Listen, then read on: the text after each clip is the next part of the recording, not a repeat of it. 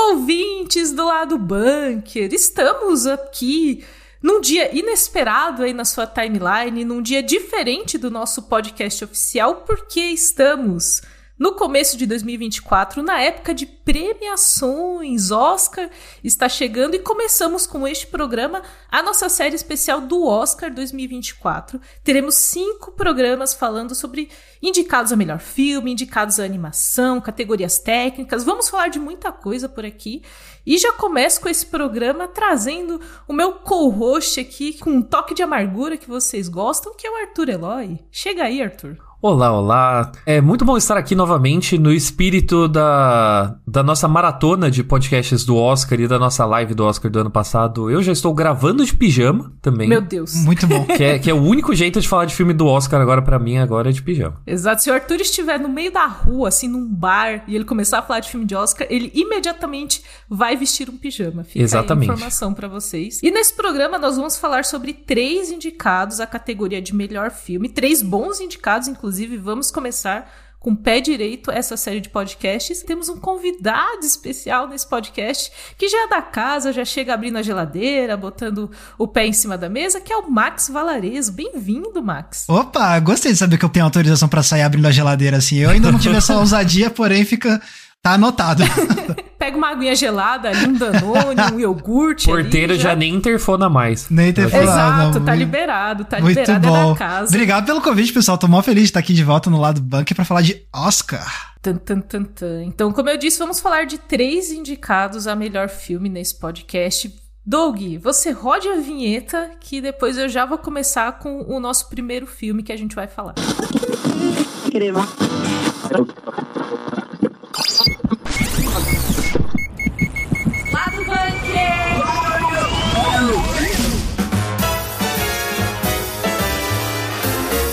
Começando oficialmente agora, apresentações feitas, explicações dadas. Agora vamos falar de um dos indicados na categoria de melhor filme, que é Maestro. Tan, tan, tan, tan. Vou dar informações técnicas de maestro aqui. Porque ano passado, inclusive, né, Arthur? A gente fez pouco isso. A gente não deu sinopse, a gente não falou ficha técnica do filme, nada. A gente foi falando e eu falei, bom, vamos, vamos organizar a casa dessa vez, né? A gente meio que jogou assim pro ouvinte falar assim: tem interesse? Vá atrás.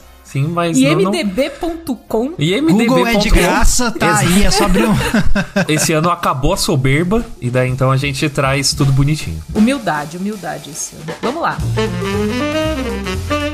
Dirigido, escrito em parceria com Josh Singer e protagonizado pelo Bradley Cooper, Maestro segue a história né, de um maestro da vida real que existiu, que é o Leonard Bernstein. Inclusive, eu botei Bernstein, escrito Bernstein assim no roteiro, porque vai falar Bernstein. E aí eu assisti o comecinho do filme, é Bernstein. Ele foi um grande compositor americano que recebeu vários prêmios, incluindo o Grammy e tudo mais. Mas esse filme, ele foca especificamente no relacionamento amoroso entre ele e a atriz da Costa Rica, Felícia Monte Alegre, interpretada pela Karen Mulligan. E Maestro foi indicado a sete Oscars, que eu vou falar aqui. Melhor filme, por isso estamos falando dele hoje. Melhor roteiro original, melhor fotografia, melhor som, melhor cabelo e maquiagem, melhor ator para o Bradley Cooper e melhor atriz para Karen Mulligan.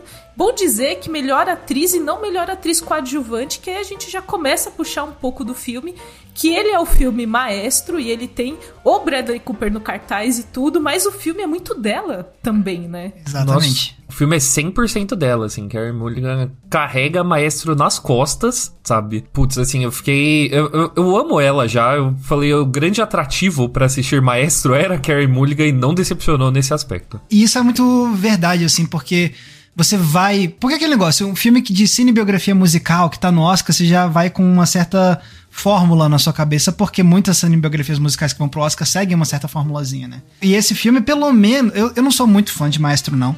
Mas eu, pelo menos, reconheço que ele consegue não parecer clichê como as outras cinebiografias musicais que vão pro Oscar, em muitos pontos, em outros sim. E a maior surpresa é essa, assim, é como o filme. É a maior surpresa, mas também é um ponto que para mim já faz o filme é, ter seus conflitos, assim, porque ele é, fica muito evidente como o filme pede para ser sobre a Felícia. Porque é, o filme tem até na parte de divulgação do filme eles falam assim que é um filme para refletir sobre como é que é você viver na órbita de uma força como o Leonard Bernstein, que é um gênio e tudo mais. Não, como é que é viver nessa órbita e, e sempre tá em função disso. E então o filme clama por ser dela, mas ao mesmo tempo é um filme que é, que é, é muito claramente também um veículo pro Bradley Cooper dar show de atuação e se transformar fisicamente com uma maquiagem e tipo e dançar e ser grandioso e aparecer muito assim. Então, é, eu sinto que a, começa a surgir daí um certo conflitozinho do, de qual é o tipo de história que você quer contar, pelo amor de Deus. Meu, total isso, e eu acho que é justamente a fome de Oscar do Bradley Cooper. Assim, o homem está faminto, jogado no chão, mendigando uma migalha de estatueta.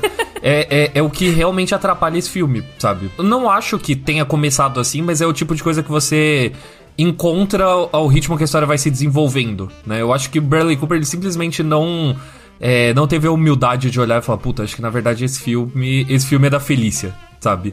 E daí então ele fica tentando se impor no filme e, e no final fica um pouco confuso porque eu sinto que você não entende realmente sobre quem é o Leonard Bernstein, você não entende sobre o que ele realmente conquistou. É, o filme ele te fala isso, ele não te mostra, né? Ele Exatamente. na real ele meio que narra em alguns momentos, fala: Ah, você fez isso, isso, isso, você fez um musical, você fez esse cenário de filme, você. Você fala, pô, eu queria ver essas coisas. E na contramão, a Carrie Mulligan ela faz um trabalho incrível, incrível de humanizar a Felícia de um jeito que o Bradley Cooper não consegue humanizar o Leonard Bernstein, sabe? Exatamente, eu concordo plenamente. Então, então é muito difícil você não terminar Maestro falando, meu, por que que esse filme se chama Maestro, sabe? Por que que a gente, por que que a gente tá acompanhando essa pessoa, sendo que você tem um outro ângulo muito mais interessante, faz que nem Priscila, sabe? Então, fiquei pensando muito nisso, porque é, eu inclusive editei a crítica de Maestro que tá no ar aqui no Bunker, o link vai estar tá aqui na descrição do episódio, e eu fiquei muito espantada com isso, do filme ser muito dela, porque quando você pega toda a comunicação, é o maestro é o Bradley Cooper que tá no pôster, como eu falei. Inclusive, viralizou nas redes sociais uma cena que falou que ele ficou não sei quantos anos se preparando para fazer aquela cena regendo, né? Uma orquestra ali, ele se movimentando e tal.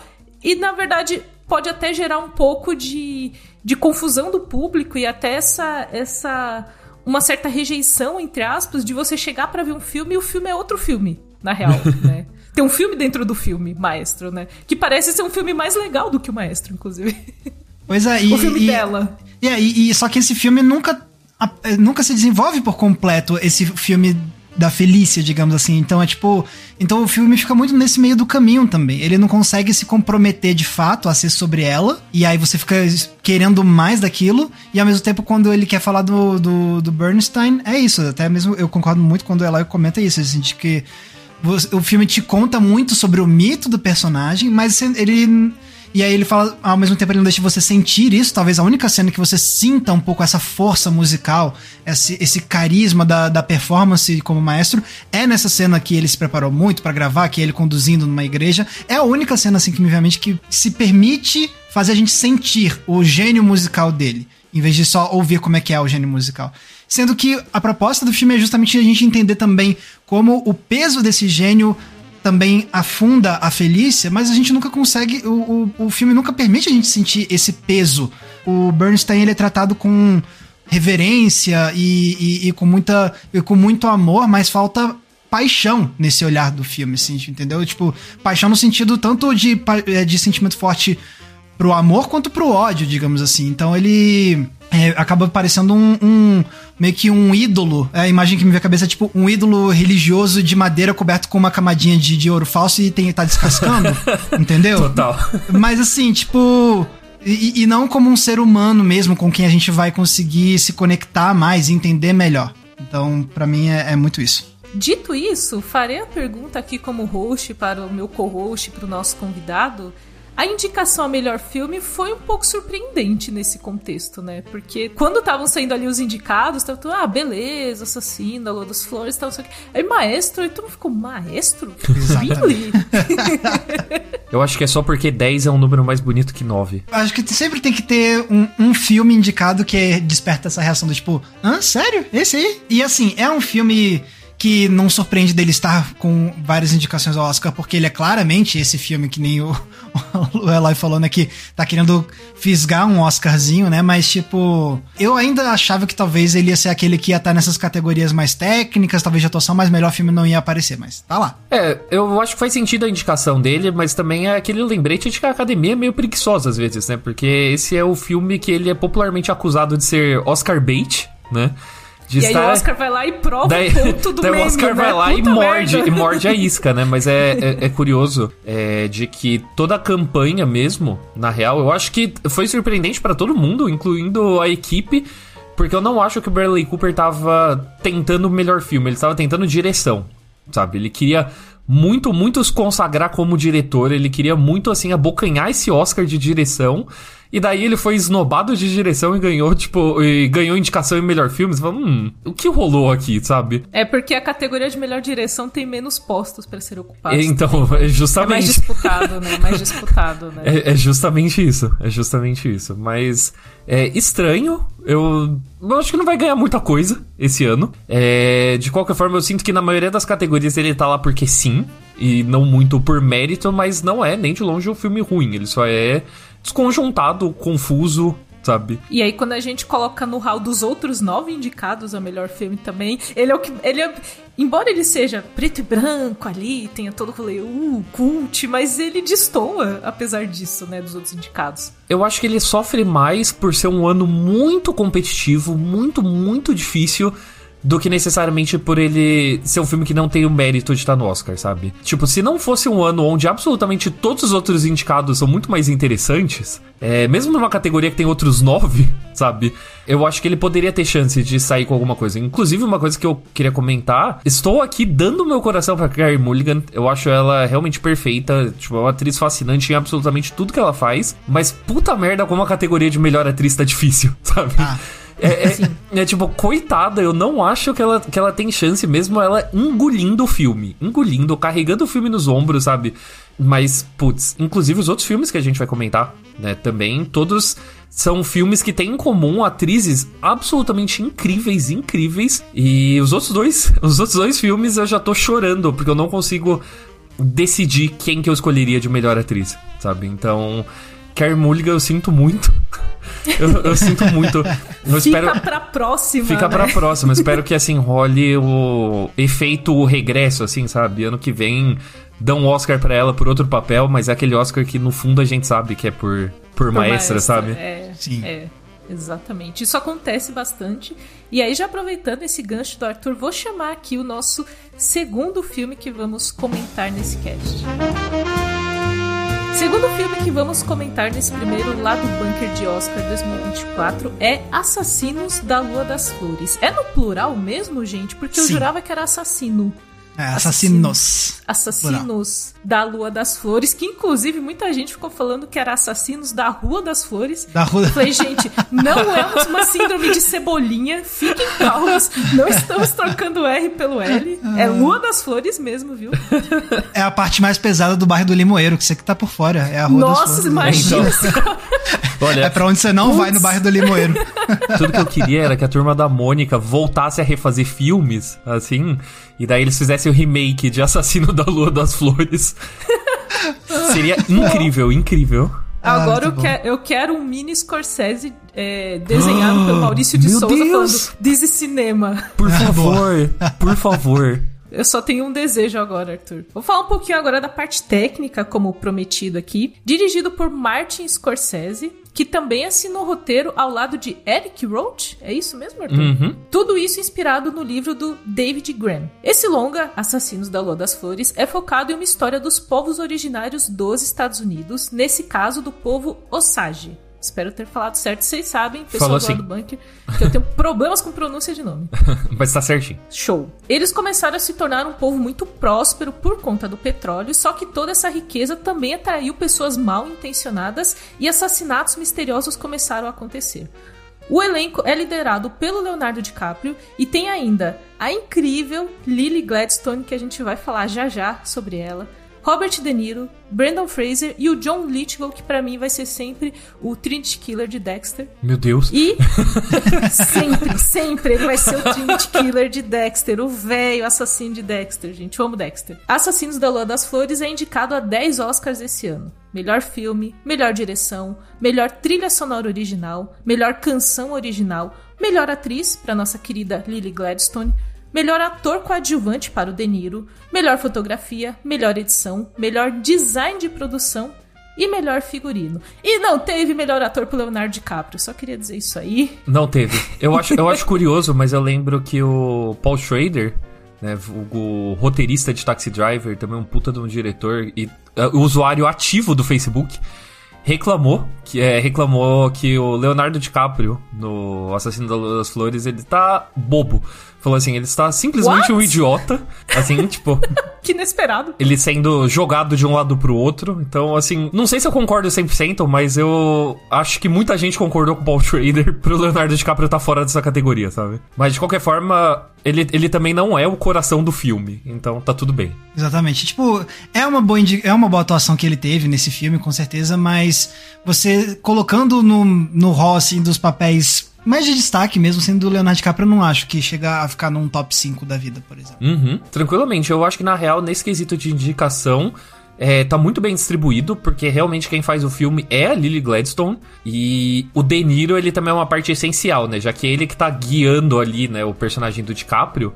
É, então eu acho que essas duas indicações na, nas categorias de atuação são simplesmente perfeitas, assim. O DiCaprio não é uma perda tão grande. É, também já, já tá com o Oscar, né? Tá, tá tudo bem. Exatamente. Assim, já, o seu já tá feito, relaxa sabe? É, já, já encerramos esse grande meme aí. Senão a gente vai começar o meme do segundo Oscar do Leonardo DiCaprio, né? Sim. Agora que ele ganhou o primeiro. Tá, tá de boa, tá de boa. Mas a Lily Gladstone, né, assim, é, era, era certeza que ia estar indicada e é a, é a minha torcida para essa categoria por enquanto. É porque realmente, assim, ela é o grande coração pulsante desse filme e é uma atuação inacreditável de poderosa e de uma atriz que tá ganhando um destaque muito merecido. É, é muito engraçado, assim, você ver algumas histórias de de antes, assim, tipo, a Lily Gladstone antes desse filme, né? Então, tem, eu tava vendo que compartilharam uma foto de quando ela tava se formando do colégio, uhum. vocês viram isso? Sim, Sim. eu vi. Uhum. Que, é, que ela tava, que lá nos Estados Unidos, para quem tá ouvindo aqui o podcast, eles têm essa tradição lá nos Estados Unidos de, tipo, quando você se forma, aí tem o livro com as fotos dos colegas, e aí o pessoal escreve assim, ah, esse aqui é o colega que tem a maior probabilidade de, sei lá, virar um CEO de uma empresa, esse aqui é o que tem mais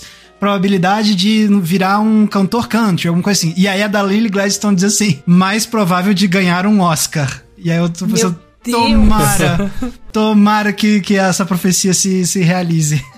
É um, um, jovem americano jogou isso pro universo há anos atrás e olha Exato. só o que está acontecendo. Mas é, é, é, muito engraçado, né? Porque a Lily Gladstone realmente parece que teve, teve essa sorte mística, assim, né? Porque a gente tem nota lá no bunker é, disso de que ela tava quase desistindo de atuar antes de receber o convite do Scorsese para atuar em Assassinos da Lua das Flores, porque ela falou, tipo, meu, não tô conseguindo nada, tipo, estamos no meio de uma pandemia, sabe? As coisas estão difíceis, eu não acho que eu me dou com atuação, né? Eu não acho que eu vou conseguir, tipo, tirar sustento disso, vou fazer outras coisas. Daí ela estava se inscrevendo num curso de. Acho que era tipo de contabilidade, alguma coisa assim, muito burocrática, sabe? Meu Deus. Que ela tava buscando a famosa recolocação profissional. E daí chegou no e-mail um convite do Google Meets, assim, pra tipo, ó, troca só uma ideia com o Scorsese aqui rapidão pra ver um negócio. é igual mandei o convite pro Max e pro Arthur hoje. Tipo, cola aí pra gente gravar um bagulho aí de boas. Foi tipo isso, assim, só, tipo, só troca uma ideia assim com ele. E daí, obviamente, ela foi e deu no que deu, sabe? Então é muito legal, assim, de que realmente parece que ela tem um santo muito forte guiando a mão dela. Não é só sorte, como também é muito talento, sabe? Porque é, ela entende completamente a personagem e eu acho que esse entendimento dela é tão bom, mas tão bom, que por metade do filme ela não precisa falar, sabe? É o rosto dela, é o olhar dela. Você consegue, assim, tipo, mano, entender absolutamente tudo o que tá passando na cabeça dela só pelo jeito que ela olha pro DiCaprio, sabe? Então, é, é, ela é muito, muito, muito boa. Eu confesso também, é a minha torcida, apesar de eu achar que é uma categoria muito, muito disputada.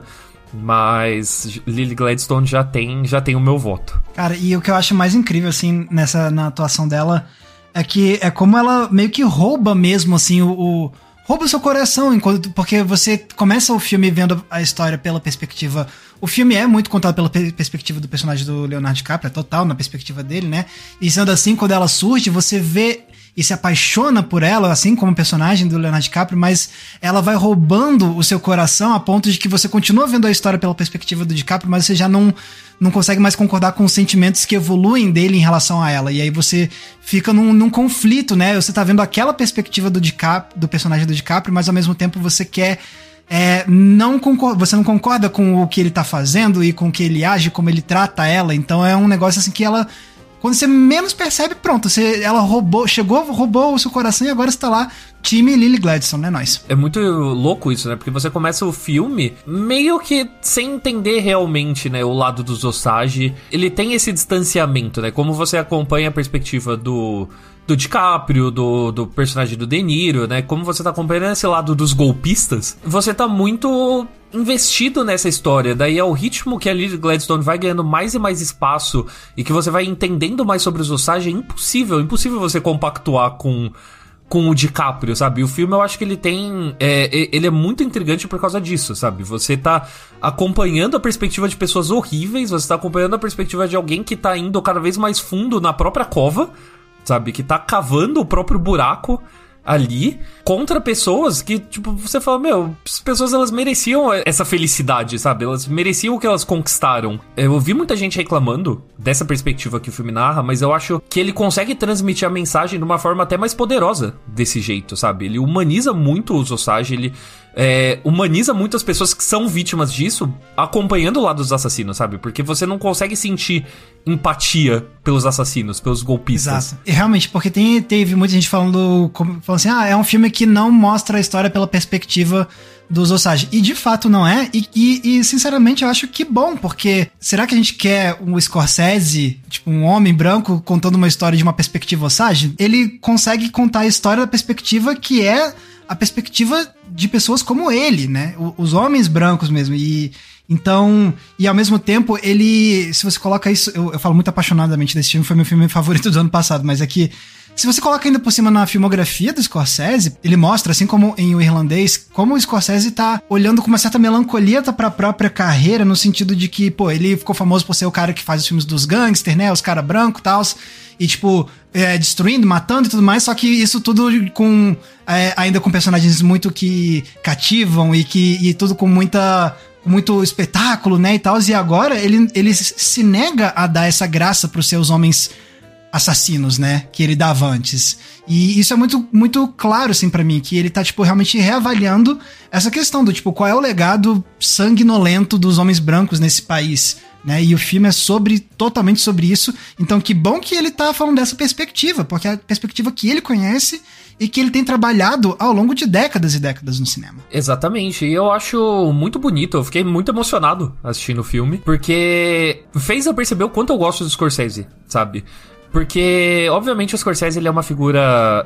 Não é uma figura polêmica, né? Mas é uma figura que inspira muitas discussões aí, internet afora nos últimos anos. E eu acho que nunca essas discussões realmente fazem jus à pessoa que o Scorsese é. Porque o Scorsese é uma pessoa extremamente apaixonada por cinema. Extremamente. Não de um jeito prepotente, não de um jeito, tipo, a cultizão, sabe? Ele é uma pessoa que ele realmente respira cinema.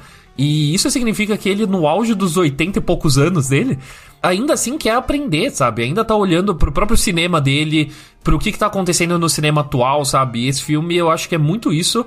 Que ao mesmo tempo que você vê, por exemplo, muitas técnicas que ele pegou, sei lá, tipo, do Ari Aster, sabe? Que o Scorsese sempre foi um, é, sempre se manifestou a favor do Ari Aster, defendeu é, Hereditário, falou muito de Midsommar, sabe? Você vê isso encorpado no, no novo filme dele, mas ao mesmo tempo você também vê essa reflexão que o Max falou, né? Tipo, do próprio legado que eventualmente culmina para um final assim lindíssimo, lindíssimo, sabe? Que foge completamente do que você espera, sabe? Um final que é realmente uma virada, mas que é tão genuíno, sabe? Que é muito difícil você não ficar emocionado. Então, é, eu gostei muito. Fui assistir sem esperar realmente muita coisa, não sei, tipo, vou assistir um Scorsese e sair falando, mano, putz, é, é, faz sempre que eu não vi um filme que me deixava assim tão, tão emocionado, sabe? E outro ponto, né, que o pessoal falou muito desse filme, que, né, que é, que é o ponto que gera as conversas nas redes sociais, eu queria que vocês falassem um pouco disso, é sobre a duração, né? Vocês falaram de um filme de Scorsese, meu Deus, tem três horas de filme. Bota Ai, mais uma hora e meia. Não sei o quê. É 3 horas e 45 de filme. Meu Deus do céu. E aí, assim, a gente tem se tornado cada vez mais imediatista, né? Com redes sociais, com Reels, com TikTok. Você fica 10 segundos num vídeo, você tá achando muito. Então, é muito Scorsese da parte dele fazer um filme tão longo assim. E eu queria que vocês falassem da experiência de assistir, de, tipo, cansou ou não cansou? Vocês nem sentiram três Cara, eu, sinceramente, aí. eu não senti. Não senti, e sem zoeira nenhuma eu falo, pode botar mais uma hora que tá de boa. O ritmo desse filme é absolutamente perfeito. Perfeito. E é tudo, não só a direção do Scorsese, como também a edição e como também é a trilha sonora. A trilha sonora, ela é tipo um, um, um baixo, assim, sabe? Fica fritando um baixinho assim de fundo. Uhum. Sim. Que ao mesmo tempo que ela evoca completamente a maldade que tem das pessoas mal intencionadas, ela torna tudo tão gostoso, tão satisfatório, sabe, de assistir, porque parece que você tá meio que assistindo um filme de crime, sabe, um filme de roubo, né? Obviamente é um filme de crime, mas um filme tipo de assalto a banco, sabe? E te carrega tranquilamente, tranquilamente. Então, tipo, eu não sou uma pessoa de filmes longos, não sou uma pessoa de filmes longos. Eu eu fui assistir esse no cinema e eu não pisquei assim direito, sabe?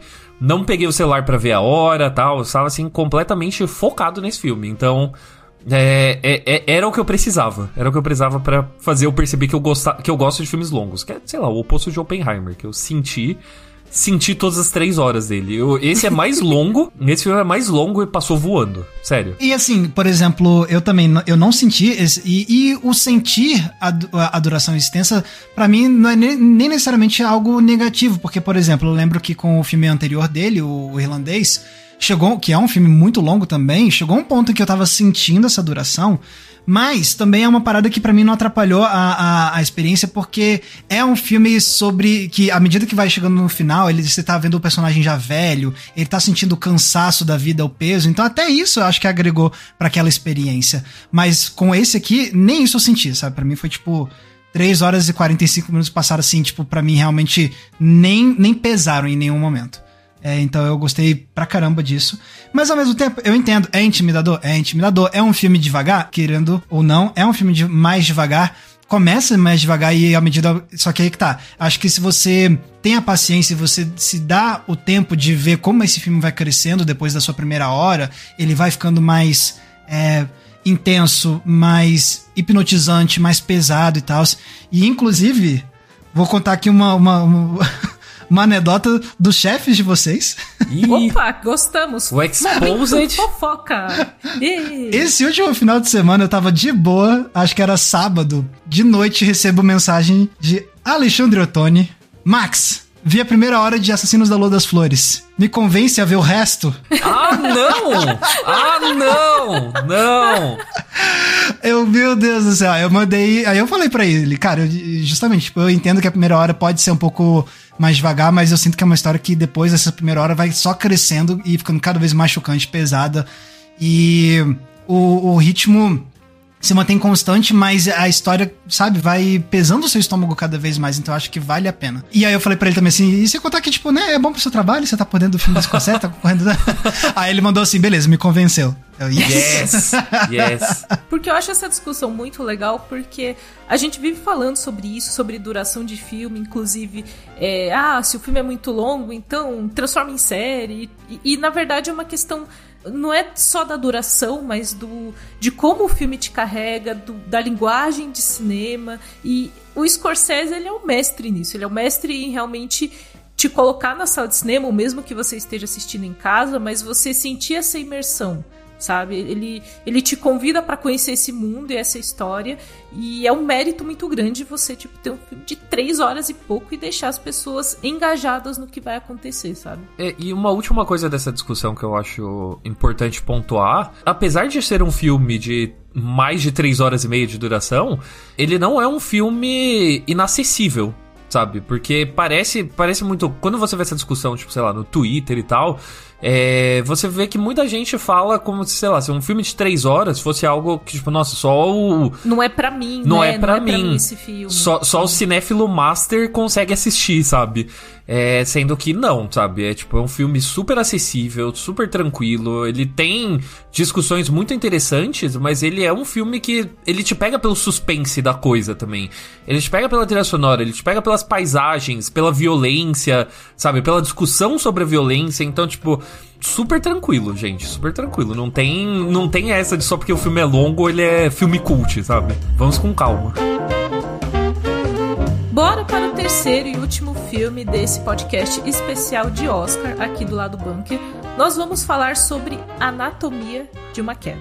Yes. Dirigido pela Justine Trier. Olha que de Trier, achei, treinei para falar Trier, espero ter falado certo que também assina o roteiro ao lado do Arthur Ahari. A trama é focada em uma família formada pelo marido, a esposa e um filho de 11 anos que tem deficiência visual, né? Ele é cego. Eles vivem isolados no Alpes, mas tudo muda quando o marido é encontrado morto de uma forma muito misteriosa e, a partir desse acontecimento, a esposa, que é a Sandra, se torna a principal suspeita e a gente vai acompanhar nessa né, investigação sobre o que teria acontecido ao marido, né? Essa anatomia de uma queda, né, do título é basicamente tentar entender o que, que aconteceu. Esse filme está indicado em cinco categorias do Oscar 2024: melhor filme, melhor direção, melhor atriz para Sandra Hüller, melhor roteiro original e melhor edição. E aqui nós temos, né, como vocês, como o Arthur bem já puxou, mais uma competição muito grande na categoria de melhor atriz, né, gente? Pelo amor,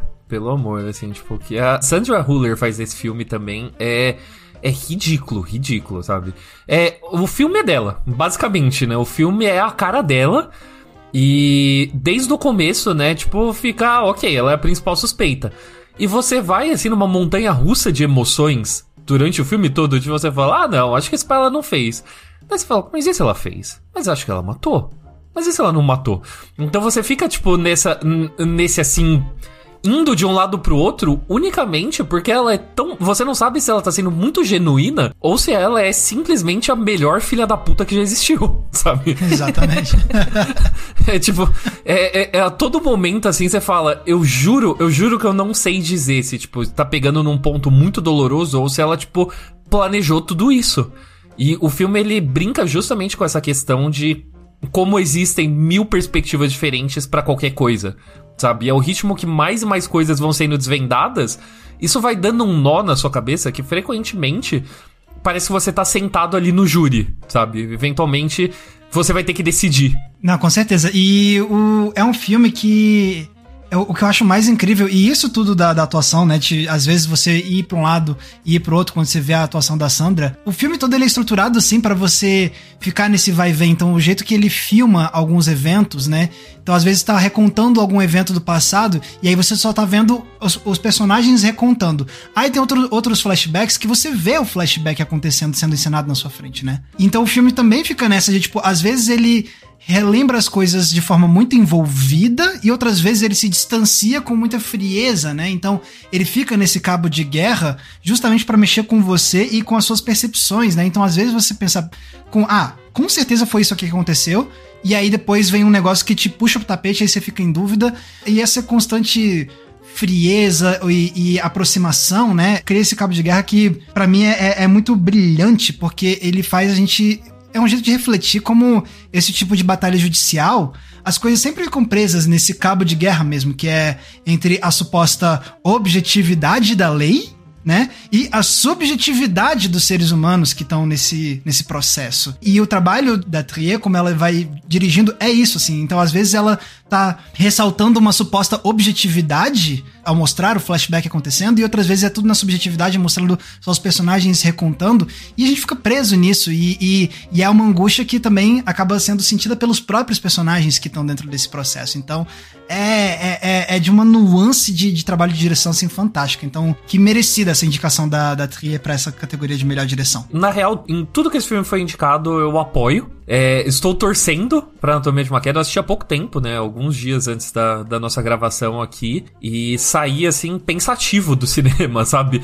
Sabe quando você volta para casa em silêncio? Só, assim, tipo, uhum. repassando as coisas? é muito louco, porque ele é um filme que, teoricamente, é simples. Ele é um filme simples de explicar. Ele é um filme que ele não tem realmente grandes reviravoltas, grandes surpresas. Mas é tudo tão ridiculamente bem feito, sabe? Justamente o fato de não ter uma resposta definitiva, de justamente ficar muito a interpretação do público, é, cria uma coisa que é tão fascinante de ver e você e dá vontade de você reassistir, pegar os detalhes e tipo, e os detalhes são os olhares, sabe? Tipo, os olhares trocados que alguém dá, o jeito que uma pessoa fala, como que uma pessoa reage enquanto o outro tá falando, sabe? Eu gosto bastante de tretas de tribunal, né? Filmes de tribunal. Esse filme ele faz certinho, certinho a fórmula porque ele tem advogados treteiros, assim, tipo, eu acho que. Nunca... E que despertam ódio você. Que despertam ódio, mas assim, é uma trocação franca que você vai sendo jogado de um lado pro outro do jeito que o filme quer, sabe? Você realmente se vê à mercê. Porque os personagens são tão bons, mas tão bons e tão confiantes, assim, no, no que eles têm a dizer, que você começa a se questionar do que você pensa. O advogado lá da. Como que chama, né? Não sei, não sei termos jurídicos. Da promotoria. Da promotoria. Da, uh -huh, da Nossa, putz. Assim, é, é. Ele é tão filha da puta. Muito. Mas ele é filha da puta porque ele é muito observador, sabe? Ele traz coisas que são muito muito possíveis. Então daí você fica bravo com o jeito que ele tá falando, mas ao mesmo tempo você fala, puta, O se... filho da puta é um gênio. O filho da puta é um gênio. E isso que você tá falando, ela, eu acho que também é, é, é outro grande mérito do filme, porque é, é aquele negócio, vai lembrar, Anatomia de uma Queda foi o vencedor do, do, da Palma de Ouro em Cannes no ano passado, né? E é um filme, então, super aclamado pela crítica, e muitas vezes, filmes assim podem criar uma noção prévia na, na, mente de muita gente, tipo, ah, é o filme de Cannes, então deve ser aquele filme que é mais tipo cabeça, não sei o quê. Esse é um filme que, além de sim ter suas complexidades de direção e de ideias de aprofundamento de temáticas, além de tudo isso, ele é um filme que entretém muito. Ele não deixa você tirar os olhos dele. Ele não se nega, por exemplo, a a, a se aprofundar na investigação. Não, ele. Ah, isso aqui é uma história de assassinato, a gente vai se investigar. A gente vai tentar entender os detalhes forenses, a gente vai ver. Aí, por exemplo, você falou que não tem muitas reviravoltas de, tipo, realmente, a, da questão forense não tem tanto, mas você tem as reviravoltas dramáticas dos como os personagens são vão se revelando, né? Então eles vão revelando novas camadas. Então você tem. Então é isso, é um filme que não deixa você ficar entediado em momento algum. E também o um filme. Não é um filme de 3 horas e 45 minutos como o do Scorsese, mas é um filme longo, tem 2 horas e meia, entendeu? Ele é denso, né? Ele é 2 horas e meia densas, assim. Muito densas. E você não consegue também tirar o olho. Então, é, eu acho que é um grande mérito, assim. Então, para usar o termo que até que você falou, assim, é um filme em termos de entretenimento, ele é muito acessível, assim. Ele não é um filme que vai te deixar cansado cansado, entediado, porque ele é, sei lá, conceitual demais, entre aspas, experimento. Não. Ele vai te entreter, assim. Essa é a minha perspectiva, eu pelo menos. Queria trazer aqui também, né, que você citou que foi vencedor da Palma de Ouro. Eu queria parabenizar o pessoal da Palma de Ouro que só tem degenerado, assim, porque há anos, há anos, assim, eles só escolhem, só escolhem filme de doente como vencedor da Palma de Ouro, né? Porque foi tipo Parasita, Titane, é, Triângulo da Tristeza, sabe? Então, assim, só filme de doente gostamos de ver. Melhor ainda quando esses filmes de doente acabam indo parar no Oscar, sabe? Então. Eu queria dizer, o disclaimer pros ouvintes que você já conhece o jeitinho do Eloy, tudo isso foi um elogio. Foi um elogio, gente? tá? Ele está falando é bom dizer. é bom dizer, foi, foi um elogio, assim, eu citei. Os outros filmes que eu citei eu também gosto bastante. Adoro Parasita, amo Titane, Triângulo da Tristeza acho ok, mas ainda assim, filme de doente. A Anatomia de uma Queda, ele tem. Ele, ele puxa também para esse lado, porque eu acho que ele não tem medo de ultrapassar alguns limites dos espectadores, sabe? Porque ele poderia seguir a fórmula um pouco mais à risca e você criar um personagem que é menos complexo, sabe? Que é que é tipo, ele fez ou ele não fez e daí você você como espectador, você já sabe disso ou não sabe. Só que é o ritmo que vai desenrolando e você vê que é uma pessoa que, tipo, tinha vontades, tinha sonhos, mas que também tinha comportamentos muito questionáveis, muito, muito questionáveis com todos ao redor. Isso começa, tipo, a criar, assim, uma bagunça na sua cabeça que é muito rica pro espectador, sabe? É, a cena da gravação que tem no, no tribunal, mano, eu estava Melhor suando cena. frio suando frio. Você fala, meu Deus Nossa do céu. senhora, cara, eu fiquei pensando nessa cena durante meses, assim. Assim, se não fosse a Lily Gladstone, eu já falo, já entrega o Oscar pra, pra Sandra Hüller ali. Facilmente, facilmente. E é Muito por isso bom. que eu digo que melhor atriz está muito disputado esse ano, porque você consegue argumentar a favor de todas, sabe? A favor de todas, todas. Tá muito difícil.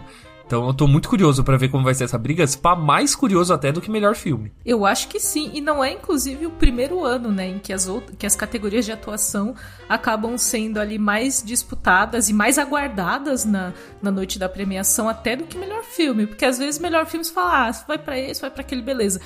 Nesse caso de atriz esse ano, qualquer uma que ganhar terá comemoração. É basicamente isso. E é muito interessante que vocês falaram sobre, sobre esse filme, no sentido que eu até trouxe a sinopse no começo do bloco, e é uma sinopse muito simples. E se você pegar a sinopse dessa investigação de um assassinato, é o mote de várias produções. Eu acho que isso é feito desde que o cinema é cinema, desde que a TV é TV. A gente tem esse tipo de história, o que mostra, acho que um ponto interessante, que o jeito de você contar e o que você traz de novo por uma fórmula que já existe é muito válido. Porque às vezes a gente, quando a gente fala de filme de Oscar, filme de premiação, fala, nossa, mas tem que então contar uma história assim, muito bizarra de alguém que mora isolado, sei o quê. Na verdade, a história ela pode ser a mais simples de todas e o jeito de contar é que vai fazer esse filme ser lembrado e ser premiado, né? Exatamente. A direção da, da Justine Trier, é muito, muito elegante. Ela é muito elegante, mas ela também não tem medo nenhum de dar pista falsa, sabe? De mexer com a cabeça do público, de mostrar umas desgraças também, de criar, de é, dar ênfase em coisas assim que com certeza, com certeza vão te levar pra um, um veredito ou pra outro, sabe? Eu gosto muito no começo do filme. É o primeiro momento assim que já te deixa desconfiado, que é na hora que o detetive tá olhando a janela, né, de onde o marido caiu. E daí ele faz assim um contraplano que mostra, tipo, a Sandra no fundo da sala, no fundo da sala, pequena, assim, olhando com a mão na boca, sabe? Meio. E você não sabe, obviamente, se ela está abatida pela morte do marido ou se ela tá, tipo, meio, puta, e se ele, e se ele pegar?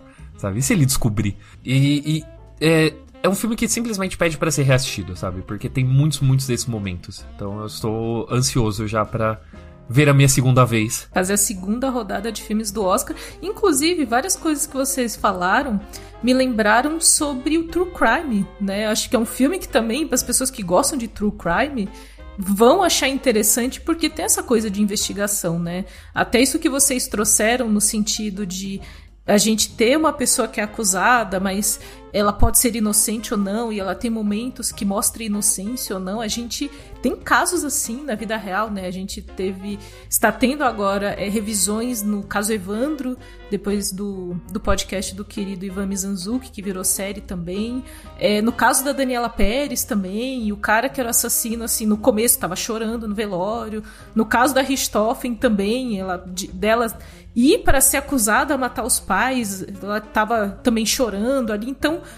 quem gosta de acompanhar essas nuances do true crime é interessante porque o filme traz uma coisa que você fala, nossa, uma pessoa não pode ser tão dissimulada assim na vida real.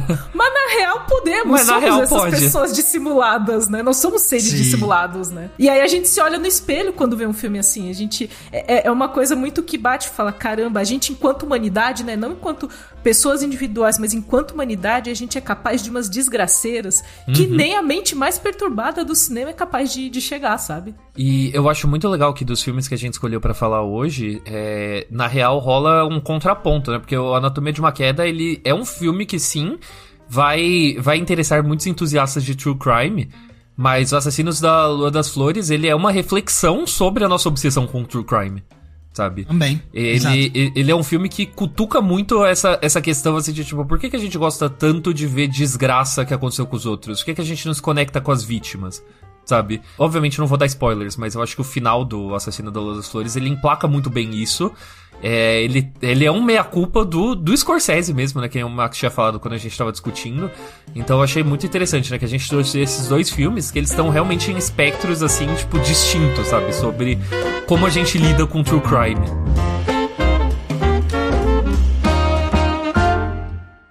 Vou puxar o encerramento. Alguém tem mais alguma coisa pra falar do Anatomia? Não, acho que é isso.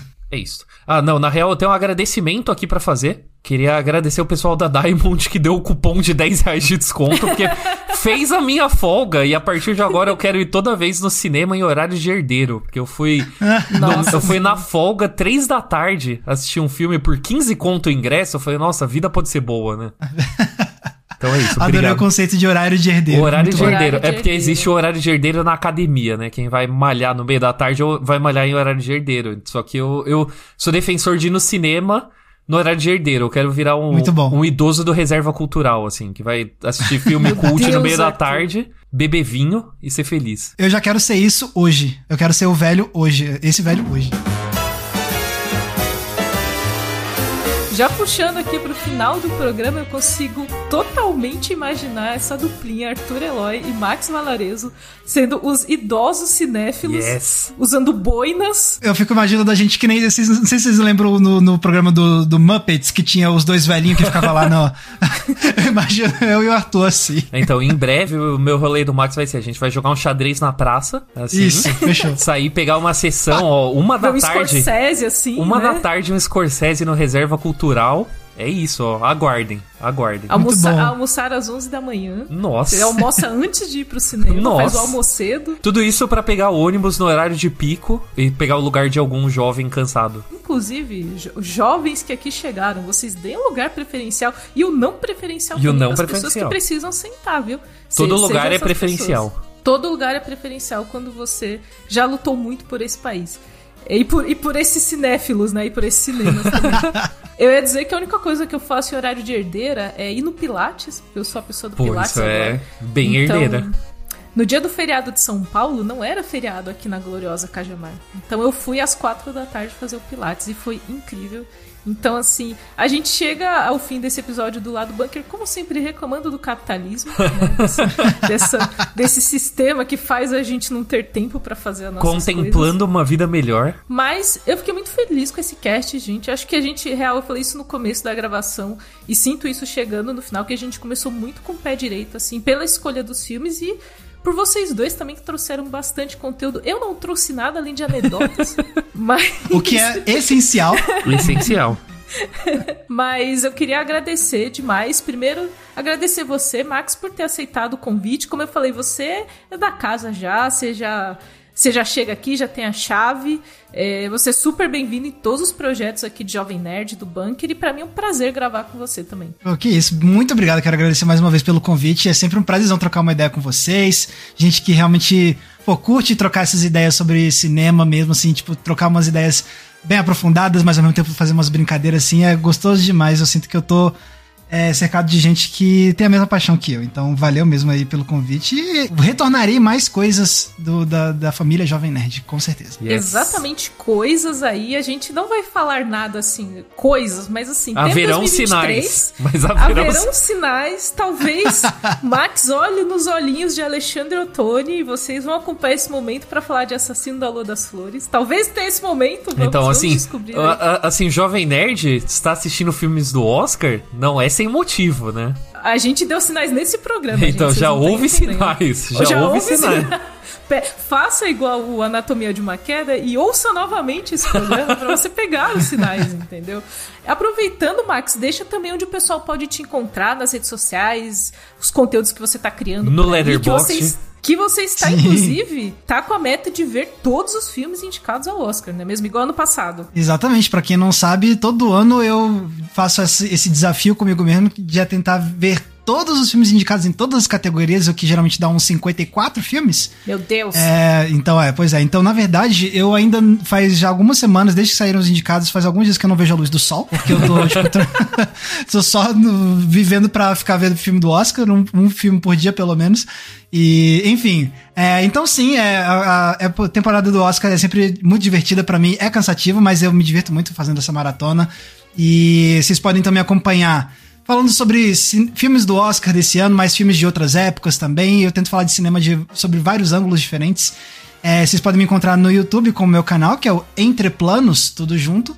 Vocês podem me encontrar também no Twitter, no Instagram e também no Letterboxd com a minha arroba que é Max Valarezo com um Z somente. E um L só também. Bom, bom E um dizer, L só também. Que a pessoa às vezes faz o double L também. Exatamente. Arthur Eloy, as pessoas devem te encontrar em algum lugar ou você não quer ser encontrado? Porque às vezes tem esse momento aí, eu não sei. A às vezes você não única- quer ser encontrado, né? Estou vivendo a minha era low profile. A única rede social que eu uso agora ativamente é o Letterboxd.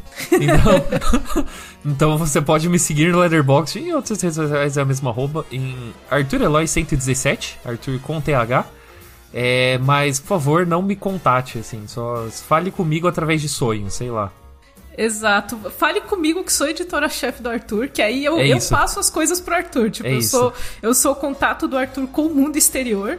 É, e eu fico muito espantada que você realmente saiu do Twitter, cara. Assim, não, você não apagou o perfil, mas você não está mais ativamente que nem um maluco no Twitter. Então Eu acho chega. que isso foi, foi, foi uma grande surpresa pra mim, que eu não botava essa fé, não. Chega. Não botava essa Chega fé, disso. Eu, mas- eu botei muita fé, eu botei muita fé. É, voltarei, voltarei um dia, porque infelizmente o vício é real, mas assim, chega. Chega. Estamos, estamos cuidando da abstinência de, de Twitter barra X do, do Arthur. É, eu tô, eu tô compensando com cigarro, então tá tudo bem. Nossa senhora, não, não! Esse é o momento de acabar esse programa. Arthur acabou com o programa. Não fumem nada assim, eletrônico, nicotina, nada. Não, não façam isso. Não, não segue o Arthur, que o Arthur tá perdido. Mas queria agradecer a você, ouvinte do Lado Bunker, que começou aqui a jornada do Oscar 2024 com a gente. Nós teremos mais programas saindo nas próximas semanas e o Lado Bunker regular às terças-feiras, comentando as notícias, continua. Então você vai ter dose dupla de Lado Bunker até a semaninha ali antes do Oscar. E vai ter coisas na noite do Oscar. Não vou falar o que, co- coisas, Coisas. acontecerão. Vocês vão ver e quando a gente puder falar, a gente fala. Mas eu estou muito feliz que você acompanhou essa gravação até aqui. E muito obrigada aqui ao meu co-host, ao nosso convidado, por. Arthur, eu não vou te agradecer muito, não, porque esse final foi muito assim. Mas muito obrigada, Max. Você foi incrível. Muito valeu. Muito obrigado, demais. vocês foram incríveis também. Obrigado, gente.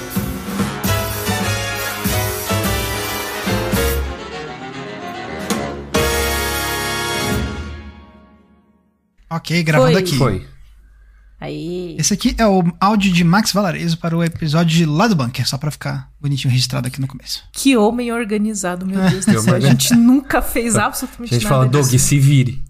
Doug. Um beijo, Doug. Um É, beijo, o- é o- Doug. é o Doug Bezerra que edita? É o Doug Bezerra. Ah, não lembrava disso. Eu, eu gravei com eles. Beijo, Doug. É, ô Doug, que bom, eu tô aqui de novo. Eu tava gravando com eles no Frango Fino semana passada. Olha aí. Pô, mano, eu fico muito feliz que deu certo isso, de verdade. Eu fico Ah, muito é. deu Verso, o Doug Verso é real. É real. Doug- O frango verso é real, você não tá entendendo. Caraca, e, eu- e eu não. Eu fiz isso agora, eu pareci super organizado aqui, né? Mas eu não fiz isso no frango fino, então foi mal, Doug. não é preferência, juro que não, não é favoritismo, juro pra você. O Doug naquela energia assim, tipo, mas no meu podcast que é bom Exatamente. nada. É, que é aquele, aquela imagem do rei do crime. O Aranha É, Verso, assim. muito bom, muito bom. Programa editado por Doug Bezerra.